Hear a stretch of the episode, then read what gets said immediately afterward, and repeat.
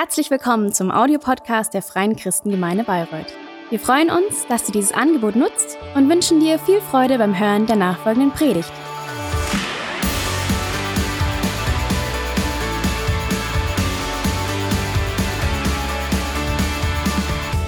Ähm, ihr Lieben, heute der zweite Teil unserer neuen Predigtserie. Die haben wir genannt. Ähm, wie haben wir die eigentlich genannt? Blendet gern. Wurzeln, Wurzeln unseres Glaubens. Richtig. Guck mal, so gut bin ich vorbereitet.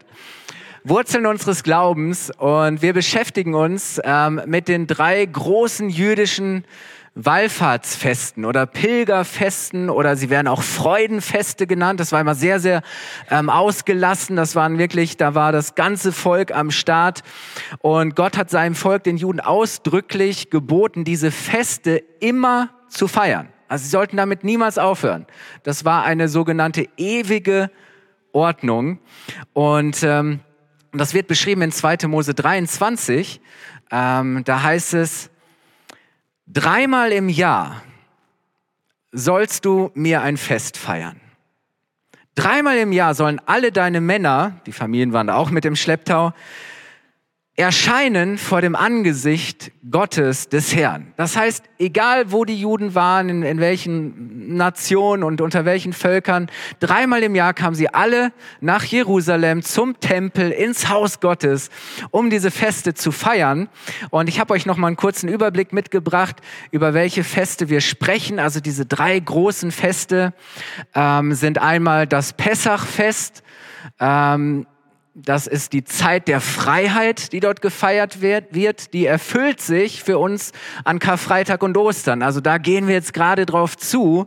Dann gibt es im Judentum das sogenannte Shavuot. Das ist die Zeit der Gabe der Tora, also wo Gott sich groß am Sinai offenbart hat, das Gesetz gegeben hat und dann merken wir schon, oh, klingt fast wie Pfingsten, oder? So ein Rauschen vom Himmel und die Feuerzungen kommen und Gott hat ein neues Gesetz, einen neuen Geist in ihr Herz gegeben. Und dann, da stecken wir jetzt mit drin, gibt's das sogenannte Sukkot-Fest. Das ist die Zeit unserer Freude, das Laubhüttenfest. Aber interessant ist, dass das eigentlich ein Dreierfest ist. Ähm, das sind eigentlich drei Etappen und wir am letzten Sonntag hat der Luca Hetzel die Einleitung gemacht, haben wir über Rosh Hashanah gesprochen, das Neujahrsfest. Und heute geht's um Yom Kippur. Und ähm, dann der dritte Teil ist eben dann das Sukkot-Fest, dieser Höhepunkt eigentlich dieses Dreierfestes. Und ich weiß nicht, wie es dir geht. Vielleicht fragst du dich, was diese jüdischen Feste, die wir als Christen ja gar nicht feiern, ähm, was die mit uns zu tun haben und weshalb die für uns relevant sein sollten. Weil das sind ja zum Teil auch ähm, Feste und Rituale und Praktiken, die für uns zum Teil echt befremdlich sind und wo wir uns irgendwie fragen, was soll das überhaupt für einen Sinn haben? Ähm, aber um diese Frage zu beantworten, warum diese Feste für uns ein großer Gewinn sein können, weil es darin um Jesus geht. Weil es darin um Jesus geht, weil diese Feste uns helfen zu erkennen und besser zu verstehen, warum Jesus überhaupt kommen musste, warum er gekommen ist, äh, warum er gestorben ist, auferstanden, zum Vater im Himmel aufgefahren ist und warum er wiederkommt. Und das ist super interessant, wenn wir uns diese Feste anschauen. Diese Feste bezeugen, dass Gott seinen Plan erfüllt und sie bezeugen, dass Gott seine Geschichte schreibt. Und wir sind mittendrin, wir sind Teil davon. Und das ist super spannend. Und all das steckt in diesen Festen. Und das ist absolut glaubensstärkend, ihr Lieben. So, und manchmal lesen wir Dinge, wir lesen einfach so drüber hinweg und wir haben keine Ahnung, hm, warum war das jetzt irgendwie für die Leute ein Problem oder was Besonderes, was Jesus da machte. Aber wenn wir den Hintergrund verstehen, bekommt das eine ganz andere Bedeutung für uns. Und diese Feste gibt es schon seit Mose, also seitdem das Volk Israel aus Ägypten, aus der Sklaverei, Gefangenschaft herausgeführt wurde. Äh, und Gott hat ihnen dann das Gesetz gegeben. Und äh, Gott hat ihnen diese Feste geschenkt und gesagt, so von jetzt an sollt ihr euch immer wieder daran erinnern, dass ich euer Erlöser, euer Retter bin, dass ich euch aus der Sklaverei herausgeführt habe in das verheißene Land. Und das ist super spannend. Ähm, deshalb spielten diese Feste von Anfang an eine zentrale Rolle für das Volk Israel. Sie waren eigentlich das Zentrum, das Zentrale des Volkes Gottes. Schon immer, seit über 1500 Jahren bis heute, werden diese Feste gefeiert und sie sind Ausdruck der Geschichte des Volkes Gottes und sie spiegeln all ihre Hoffnungen, all ihre Erwartungen drin. Diese Feste sind voll von Erwartung und Hoffnung, dass Gott endlich den Retter schenkt, dass Gott endlich seinen wunderbaren Plan für sein Volk und für die Welt erfüllt. Und wisst ihr, weil wir wissen, ja, dass sich all das erfüllt hat, und einiges auch noch erfüllen wird. In Jesus denken wir vielleicht manchmal, ähm, das Alte Testament und diese alten Feste, ähm, die haben für uns keine große Bedeutung mehr. Ähm, und das Neue Testament reicht aus, weil wir haben ja die Evangelien, die von Jesus berichten und wir haben die Apostelgeschichte, wie die Kirche entstanden ist und wir haben Paulus, den Missionar, wir wissen, wie das Evangelium von Jesus in die ganze Welt gegangen ist. Und so oft lesen wir dann auch nur äh, oftmals das Neue Testament und so mit dem Alten Testament können wir vielleicht gar nicht so viel anfangen oder verstehen das nicht. Aber wisst ihr, ohne das Alte Testament können wir auch die, die wirkliche Bedeutung der Worte und Taten von Jesus gar nicht in ihrer ganzen Tiefe verstehen.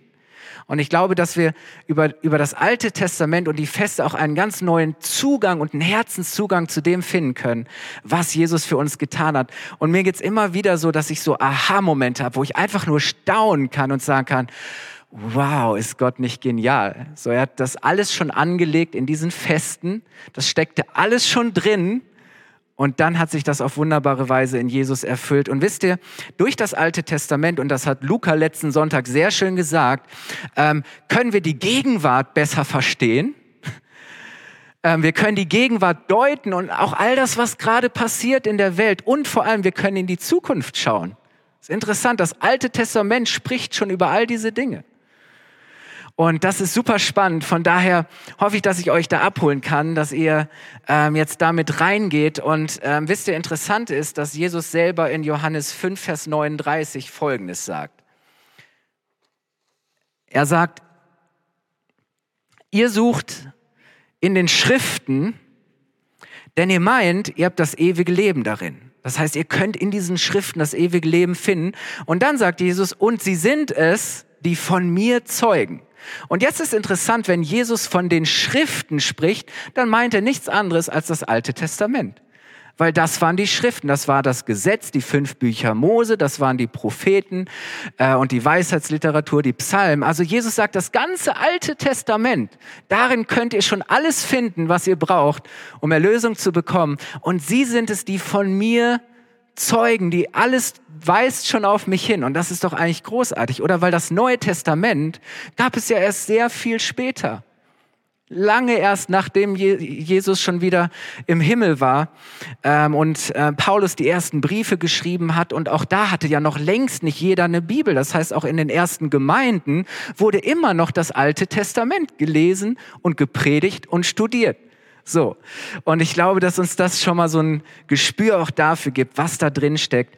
Und deswegen ist es für uns wie so eine Brille, auch durch die wir das Alte Testament lesen, verstehen können. Manchmal findest du Geschichte, Geschichten oder Texte, Verse, wo du denkst, hm, klingt irgendwie langweilig oder trocken ähm, und du sagst, sag, denkst vielleicht, das sagt mir nicht viel, aber auf einmal, wenn du das verstehst, wird das lebendig und dann ist es richtig spannend und du merkst, du bist mittendrin in der Geschichte, die Gott schreibt und das gewinnt eine ganz neue Dimension.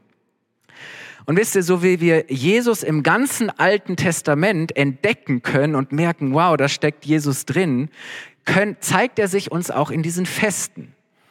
Und ähm, heute ist die Frage, und es sind nur einige Gedanken. Was ist denn für uns die Botschaft von diesem Yom Kippur-Fest? Vielleicht hast du das schon mal gehört. Wer hat es schon mal irgendwie gehört?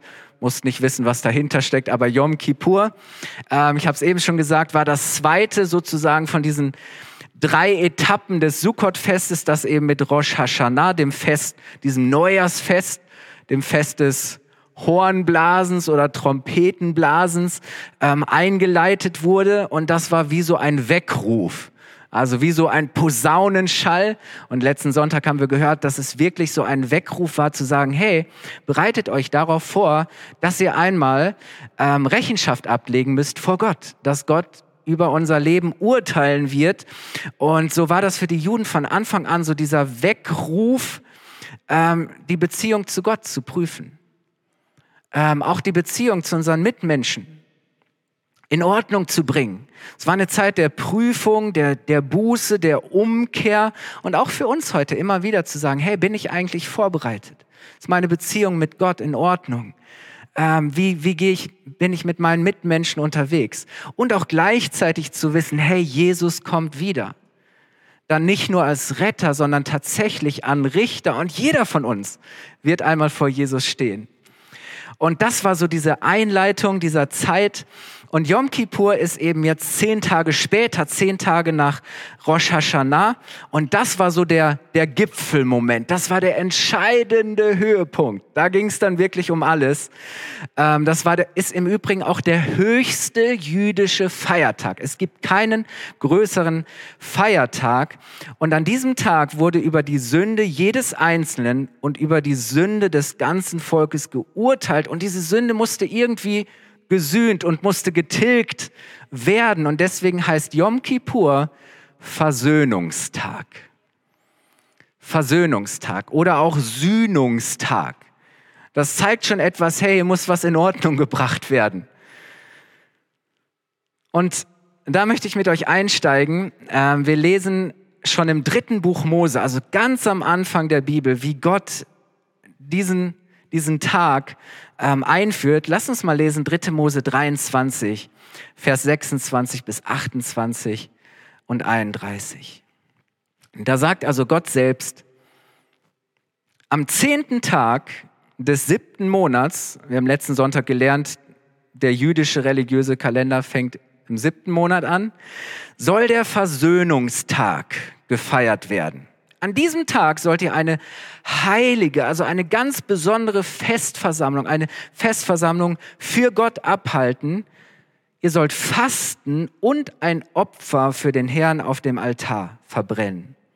Ihr dürft an diesem Tag nicht arbeiten, denn es ist der Versöhnungstag, an dem vor dem Herrn, eurem Gott, und jetzt kommt eigentlich das Entscheidende, an dem vor dem Herrn, eurem Gott, Wiedergutmachung Sühnung, Versöhnung für euch geschaffen wird. Jetzt fügt Gott hinzu, diese Anordnung gilt für euch, für all eure Nachkommen, für immer, also für alle Zeit und wo auch immer ihr lebt. Also für alle, für immer und überall. Und das macht Gott selbst deutlich. Also es war nochmal so, ähm, ich habe schon vorher gesagt, vorher hatte man viel gebetet und viel Buße getan, aber jetzt an diesem Tag sollten sie eben auch noch fasten und sie sollten ruhen, also nicht arbeiten. Und wir haben vor einiger Zeit schon gelernt, dass das nochmal auch diese so eine ganz besondere Ernsthaftigkeit zum Ausdruck macht, ist zu sagen, hey, keine anderen Ablenkungen, no distraction, voller Fokus auf das, worum es jetzt hier geht. Und ähm, ich habe es schon gesagt, diese zehn Tage von Rosh Hashanah bis Yom Kippur sind Buß, ist so eine Buß- und Gebetszeit und man nutzte die Gelegenheit, Schuld und Sünde zu bekennen. Und Yom Kippur war dann eben zusätzlich ein Tag des Fastens und Ruhens. Und ich möchte mal sagen, hm, könnte es sein, dass wir auch immer wieder solche Momente und solche Zeiten der Selbstprüfung brauchen.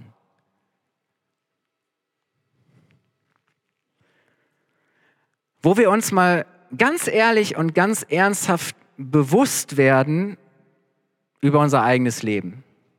Wo wir wirklich mal ernsthaft reflektieren, hey, wie steht's eigentlich mit mir und Gott? Wie steht's mit meinen Mitmenschen? Wo wir mal unser eigenes Handeln und Denken reflektieren, wo wir mal ganz, ganz ehrlich werden, auch über unsere eigenen Irrwege. Da, wo wir uns irgendwie verrannt haben, wo wir in der Sackgasse stecken. Ähm, wo wir mal ehrlich mit uns selbst werden über unsere Fehltritte, wo wir es echt vermasselt haben, wo wir falsch gehandelt haben. ähm, wo wir wo, wo schlechte Haltungen in uns sind, die unser Leben bestimmen, die unsere Beziehungen belasten. Ähm, wo wir mal ehrlich darüber werden, wo wir versagt haben, wo wir enttäuscht, wo wir uns versündigt haben an unseren Mitmenschen und vor allem auch Gott, an Gott. Und, und das Volk hatte jedes Jahr diese besondere Zeit, wo sie gesagt haben, okay, das ist die Zeit der Selbstprüfung. Und ich glaube tatsächlich, ähm, dass es nicht in unserer Natur liegt, dass wir uns diese Zeiten immer wieder nehmen. Das heißt auch nicht, dass wir ständig darüber nachgrübeln sollen, was ist falsch, was ist verkehrt. Aber ich glaube, es ist so wichtig, dass wir solche Zeiten und Momente haben. Und wisst ihr, worum es auch geht? Ich glaube tatsächlich, wir müssen Schuld und Sünde erstmal als das erkennen und anerkennen, was es ist. Die, die Bibel macht nämlich deutlich, dass Sünde keine kleine Sache ist. Und dass Sünde eine, eine Macht hat, eine negative Wirkung auf unsere, unser Leben, dass, dass Gott sagt, ich hasse Sünde. Er liebt den Sünder, aber er hasst die Sünde. Warum? Weil Gott weiß, das ist, was uns von ihm trennt. Das ist das, was uns kaputt macht. Das ist das, was uns immer wieder herausführt und heraustreibt aus unserer Bestimmung. Aus dem, wo Gott uns segnen möchte, aber wir sagen, nee, nee, Gott, ich weiß es besser und ich gehe meinen Weg und ich treffe meine Entscheidung und es ist mir egal, was du sagst oder ich nehme das nicht ernst. Wisst ihr, äh, mir ist das wichtig auch mal zu betonen, weil ähm, Sünde ist keine kleine Sache. So, und ich weiß, wir bagatellisieren das gerne mal und sagen, ja, das macht doch jeder und das kann man alles heute nicht mehr so sehen. Und, ähm, aber wisst ihr, warum ist Jesus auf diese Erde gekommen? Warum hat Gott Himmel und Erde in Bewegung gesetzt, seinen Sohn auf diese Welt gesandt? Warum? Aus einem einzigen Grund. Weil wir keine Lösung hatten für unsere Sünde. Weil wir verloren waren in unserer Sünde. Jesus ist aus einem Grund auf diese Erde gekommen, um für unsere Sünde zu sterben. Um uns mit Gott wieder zu versöhnen die Sünde, die uns von Gott trennt, auf sich zu nehmen, wegzutragen, damit wir das leben können, wozu Gott uns bestimmt hat. Und deswegen, ihr Lieben, lass uns, lass uns an der Stelle auch mal wieder sagen, hey, Sünde ist keine kleine Sache. Sünde zerstört, sie trennt, sie führt von Gott weg, sie raubt uns unserer Bestimmung. Und die Bibel sagt, in letzter Konsequenz führt sie zum ewigen Tod, dass wir von Gott getrennt bleiben. Und ich weiß, wir leugnen und wir verdrängen gern und wir sind gut darin, auch Dinge runterzuspielen und Dinge zu rechtfertigen, oder? Weil wir haben immer Gründe und Erklärungen. Ähm, aber wisst ihr was? Das bewahrt uns trotzdem nicht von den Auswirkungen. Das ist doch so, oder? Und ja, manchmal ist es vielleicht uns wirklich gar nicht bewusst, dass wir irgendwie auf dem Holzweg sind, dass wir in die falsche Richtung unterwegs sind. Manchmal sind wir ehrlich auch blind für unsere Sünde. Wir merken es nicht. Wir checken es nicht.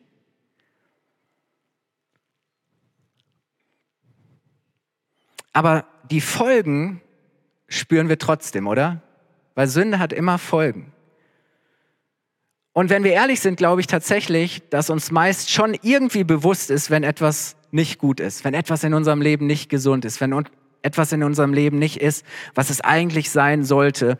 Und ich möchte mal ein Bild bringen. Ich glaube, dass wir uns dann gerne verhalten wie eine Person, die ganz genau spürt, oh, ich bin krank und schon seit Monaten habe ich diesen Schmerz in meinem linken Bein. Und du spürst irgendwie so die Symptome und das, was nicht funktioniert und nicht richtig ist. Und dann ist aber die Frage, gehe ich zum Arzt oder nicht? Ihr lieben Männer, wir sind äh, super darin, oder? Ich meine, wie sehr müssen wir erst leiden und wie sehr muss der Schmerz erst sein und das Bein muss schon halb, keine Ahnung, abgefallen sein, bis wir mal zum Arzt gehen, oder? Wir sind doch super darin zu sagen, ach komm, ist nicht so schlimm und ach, das wird schon wieder. Ähm, und wir verdrängen immer wieder.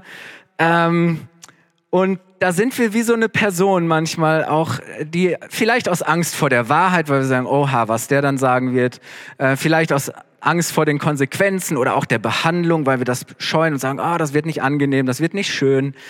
Ähm, aber das macht's ja bekanntlich nicht besser, oder? Sondern meist nur noch schlimmer und führt irgendwann zu der bitteren Erkenntnis, wäre ich doch schon früher gegangen, oder? Ja.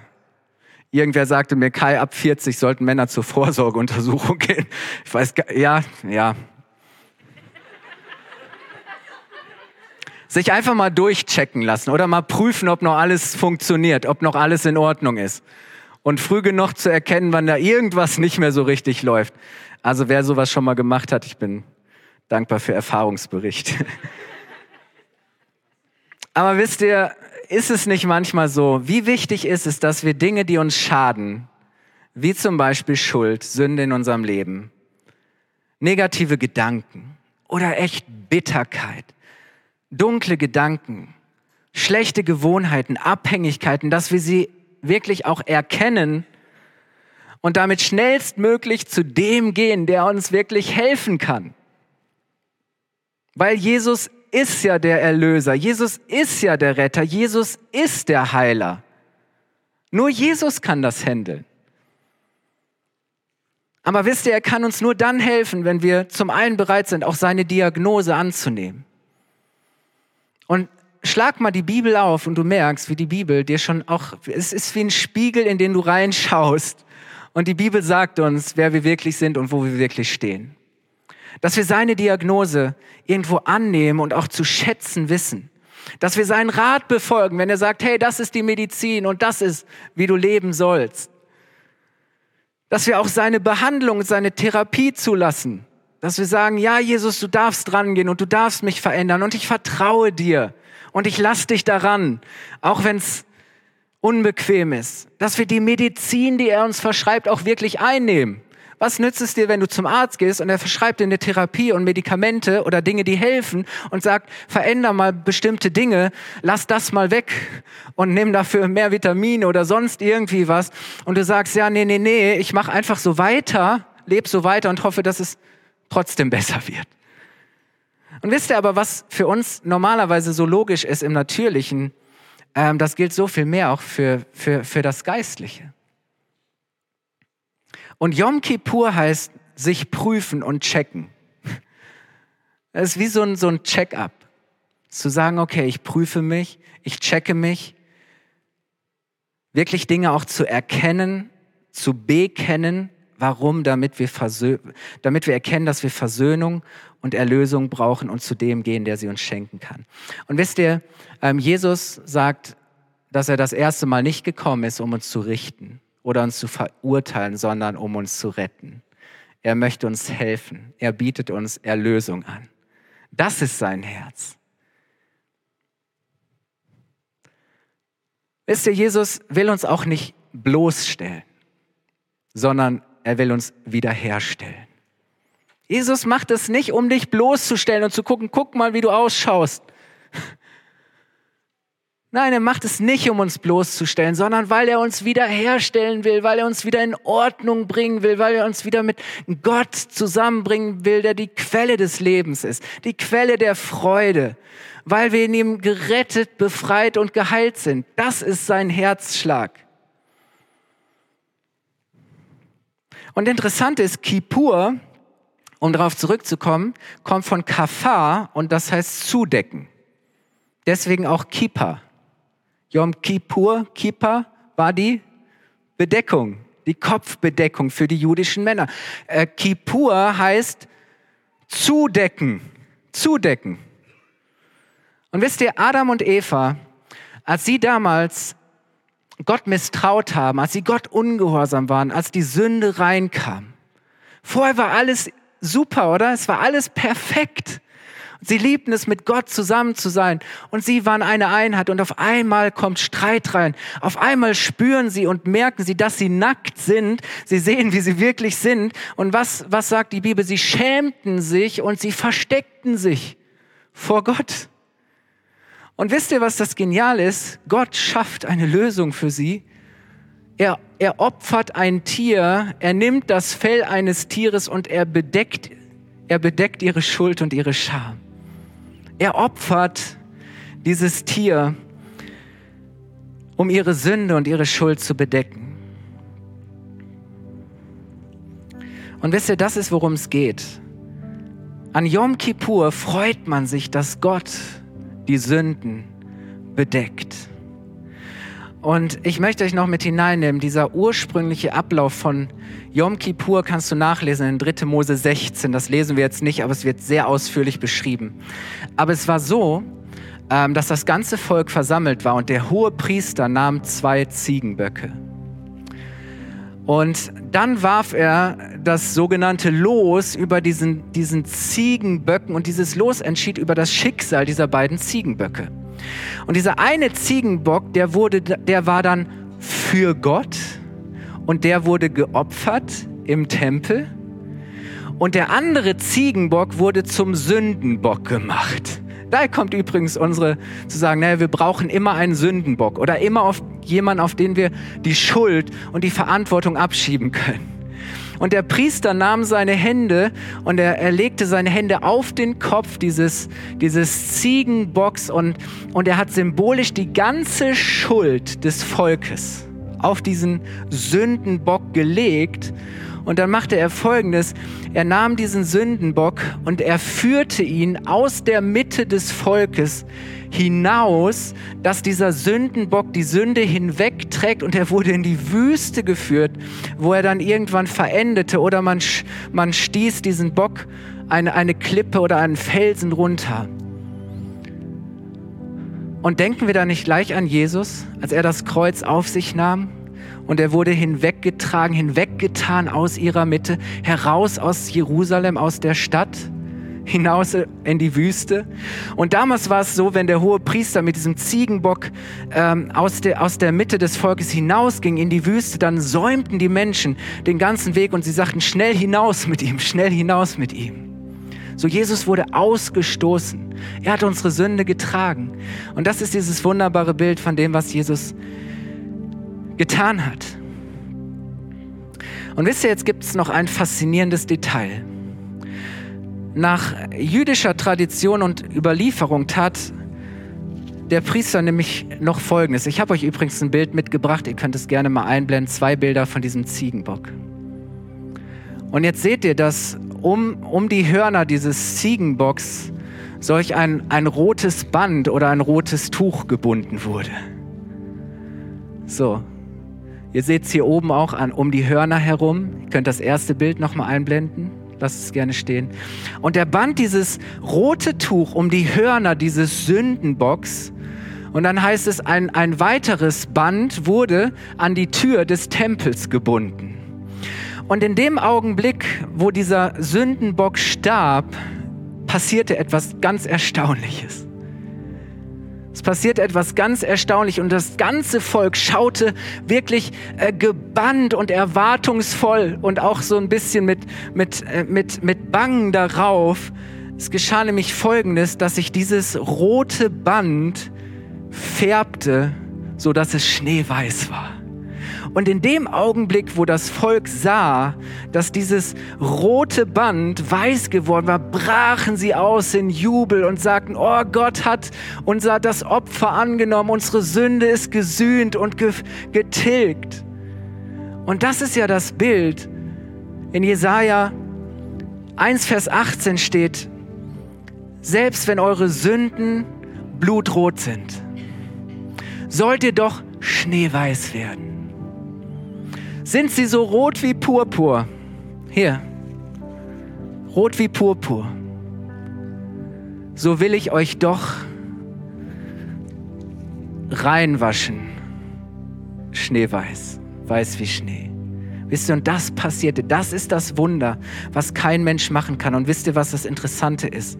Nach der rabbinischen Literatur man kann das an mehreren Stellen in dem Talmud auch nachlesen, soll dieses Phänomen tatsächlich 40 Jahre vor der Zerstörung des Tempels in Jerusalem, das war 70 nach Christus, von heute auf morgen auf einmal aufgehört haben. Das heißt, von diesem Tag an, 40 Jahre vor Tempelzerstörung, trifft ziemlich genau mit dem Tod und Sterben von Jesus 30 nach Christus zusammen. Hörte dieses Phänomen aus. Und du liest dort im Talmud, von diesem Tag an blieb das Band rot und es wurde von da an nicht mehr weiß. Kann es sein, dass Gott seinem Volk damit ein Zeichen gegeben hat, dass diese Opfer nicht mehr nötig sind, weil Jesus das vollkommene Opfer ist, weil Jesus für alle Sünden ein für alle Mal bezahlt hat, weil er die Sünde der ganzen Welt auf sich genommen hat, weil er sie hinweggetragen hat, weil er sie ans Kreuz getragen hat, wo er gestorben ist für unsere Schuld, damit wir gerettet, geheilt und befreit werden können. Lass uns aufstehen, ihr Lieben.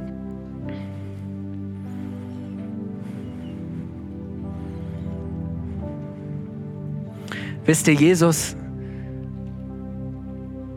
hat unsere Schuld gesühnt damit wir mit Gott versöhnt sind. Das ist der Versöhnungstag. Und das ist der, der Auf, der Ruf des Evangeliums ist. Lass dich versöhnen. Lass dich versöhnen mit Gott.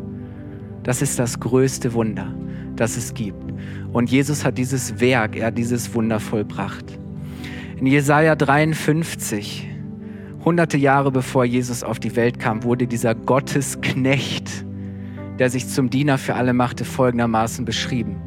Das heißt, die Strafe, das Gericht, das Urteil für unsere Schuld liegt auf ihm. Es wurde ihm auferlegt. Warum? Auf dass wir Frieden hätten. Echten Frieden. Kein ein Frieden, den die Welt dir niemals geben kann, sondern ein Frieden, den es nur bei Gott gibt. Und dann heißt es, und durch seine Wunden sind wir geheilt.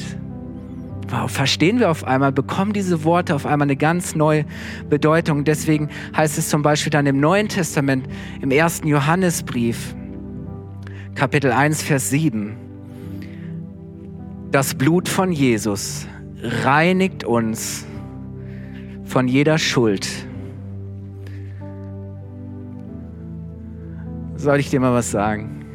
Jesu Blut macht alles gut. Jesu Blut macht alles gut. Und wisst ihr ja, vielleicht sagst du, hey, meine Schuld, die ist wirklich blutrot. Und das ist die Realität für jeden von uns. Und du kannst machen, was du willst. Du kannst versuchen, dich selber zu rechtfertigen, du kannst versuchen, dich selber reinzuwaschen, du kannst versuchen, das selber in Ordnung zu bringen. Forget it. Du wirst es nicht können. Aber du kannst damit zu Jesus gehen. Und du kannst ihn um Vergebung deiner Schuld bitten. Du kannst seine Vergebung und Versöhnung annehmen und sagen, Jesus, ich lege das bei dir ab. Und dann wirst du erleben, wie er dich reinwäscht, weiß wie Schnee. Wie er dich reinwäscht, weiß wie Schnee. Und während wir jetzt gleich die Augen geschlossen haben, glaube ich, dass so ein Versöhnungstag und eine Versöhnungsgelegenheit für dich da ist. Weil du musst mit deiner Schuld nicht länger rumrennen, auch mit der Schuld, mit der du bisher noch nie fertig geworden bist. Vielleicht sagst du, boah, da ist eine Schuld, Kai ähm, ich weiß nicht, wie ich das wieder in Ordnung bringen kann. Kannst du auch nicht. Wir haben heute gesungen, wir können die Zeit nicht zurückdrehen. Aber weißt du, deine Vergangenheit und die Schuld deiner Vergangenheit muss nicht deine Zukunft definieren. Weil die Bibel sagt, wenn jemand in Christus ist, so ist er eine neue Schöpfung. Das Alte ist vergangen. Siehe, etwas Neues ist geworden. Und wir haben die Augen geschlossen und wenn du sagst, Herr, ich habe Sünde immer so auf die leichte Schulter genommen, aber ich erkenne, wie schwer die Last meiner Schuld wiegt, dass ich sie nicht tragen kann, dass ich sie auch nicht kleinreden muss oder mich rechtfertigen kann, es vor Gott in Ordnung bringen kann. Aber ich habe heute verstanden, dass es einen wunderbaren Retter und Erlöser gibt, der meine Schuld und Sünde auf sich genommen, der sie getragen hat der meine Schuld gesühnt hat, indem er am Kreuz für meine Schuld gestorben ist, damit ich versöhnt werden kann mit Gott, damit ich ein neues Leben habe. Und wenn du heute hier bist und sagst, ich möchte, ich möchte diese Versöhnung annehmen, ich möchte wirklich auch, die Bibel sagt, dass wenn wir unsere Schuld bekennen, dann ist er treu und gerecht. Dass er nicht mehr an unsere Schuld denkt, sondern dass er sie vergibt. Und dann darf ich jetzt für dich beten dass das Blut von Jesus dich reinwäscht von aller Schuld, dass du ein neuer Mensch bist, neuer Freiheit, dass du wissen darfst, dir ist vergeben. Du bist gerecht gesprochen vor Gott. Aber weißt du, was Jesus auch sagt? Du musst jetzt nicht länger mehr unter der Herrschaft der Sünde und des Todes leben, sondern du darfst jetzt unter der Herrschaft und der Führung seines wunderbaren Heiligen Geistes leben ähm, und darfst in dieser Gnade und Erlösung, die Jesus dir schenkt, ein neues und ein anderes Leben führen. Und wir haben die Augen geschlossen und ich darf für dich beten. Vater, ich danke dir so sehr, dass du uns so sehr liebst und dass du den Gedanken nicht ertragen könntest, dass wir für immer und ewig von dir getrennt sein werden. Und dass du bereit warst, deinen kostbaren Sohn Jesus für uns zu geben für uns zu leiden und zu sterben, damit wir geheilt sind, damit wir befreit sind, damit uns vergeben ist und damit wir mit dir versöhnt werden können. Jesus, so danken wir dir so sehr für dein kostbares Opfer. Jesus, ich danke dir, dass dein Blut alles gut macht. Ich danke dir, dass dein Blut, dein Opfer uns rein wäscht von aller Schuld. Jesus, ein für alle Mal Ich danke dir so sehr, Jesus, für dieses wunderbare Geschenk. Ich danke dir, Jesus, dass du unser Versöhner bist, unser Erlöser und unser Heiler. Jesus, und ich rufe die Kraft deines Blutes aus. Ich danke dir, dass du jetzt Menschen reinwäschst. Ich danke dir, Herr, dass die Kraft deines Blutes, deines Opfers uns rettet. Danke, dass du das jetzt tust, Jesus.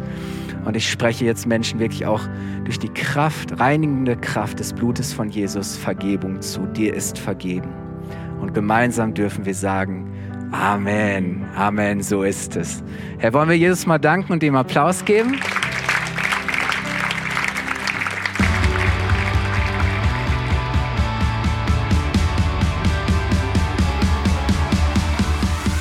Hat dir die Predigt gefallen? Gerne kannst du sie mit Freunden teilen oder uns einen kurzen Kommentar hinterlassen.